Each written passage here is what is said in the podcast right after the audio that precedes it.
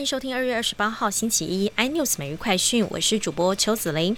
乌克兰媒体报道，白俄罗斯将派出战机空袭乌克兰，还有特种空降部队将前往参战。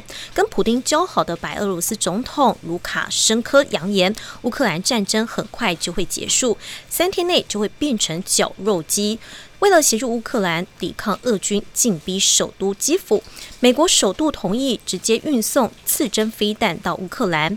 瑞典今天也宣布将打破一项不输送武器到战乱国家的惯例，输送反战车、发射器等军事装备到乌克兰。俄国多家大型行遭到国际制裁之后，爆发挤兑潮，存款流失严重，引发流动性危机。俄国最大银行正面临金融海啸，紧急关闭捷克分行。欧洲央行发出警告，俄国银行可能无法偿还到期的债务，或者是其他负债，有倒闭的风险。美国跟英国、欧盟等宣布将俄国大型行逐出 SWIFT。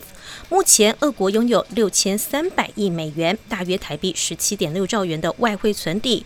俄国央行无法从西方金融机构购买卢布。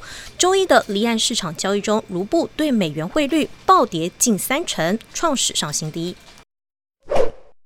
乌克兰公布最新民意调查，原本支持度节节败退的总统泽伦斯基支持度竟然飙破百分之九十一，与二零二一年十二月相比暴增了三倍。另外，乌克兰人民挺身保家卫国之时，前总统波洛申科也扛着 AK 四七在基辅街头大骂普丁，而他的超狂背景也曝光，目前是乌克兰第五大富豪，一九九六年创立乌克兰最大的糖果企业，被誉为巧克力大王。更多新闻内容，请锁定有线电视四八八十八 MOD 五零四三立财经台 iNews，或上 YouTube 搜寻三立 iNews。感谢台湾最大 Podcast 公司声浪技术支持。您也可以在 Google、Apple、Spotify、KKBox 收听最新 iNews 每日快讯。